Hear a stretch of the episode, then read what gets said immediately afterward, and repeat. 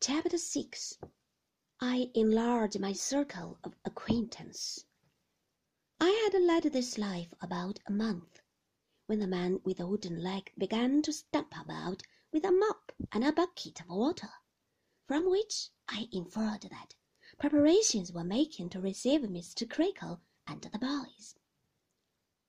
I was not mistaken, for the mop came into the schoolroom before long and turned out Mr. Mell and me, who lived where we could and got on how we could, for some days, during which we were always in the way of two or three young women who had already shown themselves before and were so continually in the midst of dust that I sneezed almost as much as if Salem House had been a great snuff box.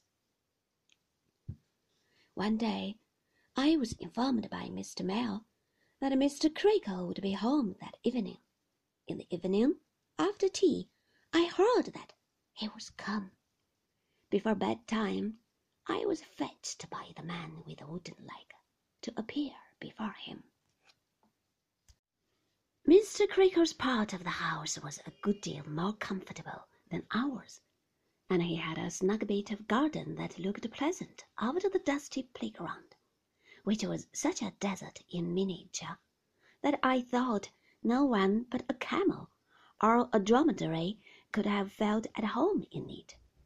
It seemed to me a bold thing even to take notice that the passage looked comfortable, as I went on my way trembling to Mr. Creakle's presence, which so abashed me when I was ushered into it that I hardly saw Mrs. Creakle or Miss Creakle, who were both there in the parlor, or anything but Mr. Creakle, a stout gentleman with a bunch of watch chain and seals in an armchair, with a tumbler and bottle beside him.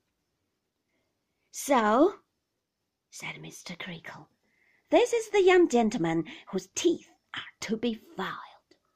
Turn him around. The wooden legged man turned me about so as to exhibit the placard, and having afforded time for a full survey of it, turned me about again, with my face to Mr. Creakle, and posted himself at Mr. Creakle's side. Mr. Creakle's face was fiery, and his eyes were small and deep in his head. He had thick veins in his forehead, a little nose, and a large chin.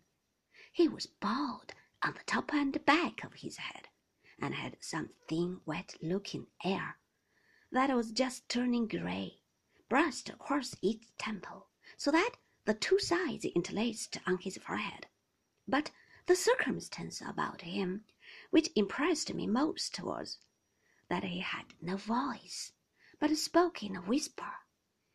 The exertion this cost him, or the consciousness of talking in that feeble way made his angry face so much more angry, and his thick veins so much thicker when he spoke, that I am not surprised, on looking back, at this peculiarity striking me as his chief one. Now, said Mr. Creakle, what's the report of this boy? There's nothing against him yet returned the man with wooden leg. There has been no opportunity. I thought Mr. Creakle was disappointed. I thought Mrs. and Miss Creakle, at whom I now glanced for the first time, and who were both thin and quiet, were not disappointed. Come here, sirrah, said Mr. Creakle, beckoning to me. Come here, said the man with the wooden leg repeating the gesture. I have the happiness of knowing your father-in-law, whispered Mr. Creakle, taking me by the ear. And a worthy man he is, and a man of a strong character. He knows me and I know him. Do you know me? Hey? said Mr. Creakle, pinching my ear with ferocious playfulness. Not yet, sir, I said, flinching with the pain. Not yet, hey? repeated Mr. Creakle.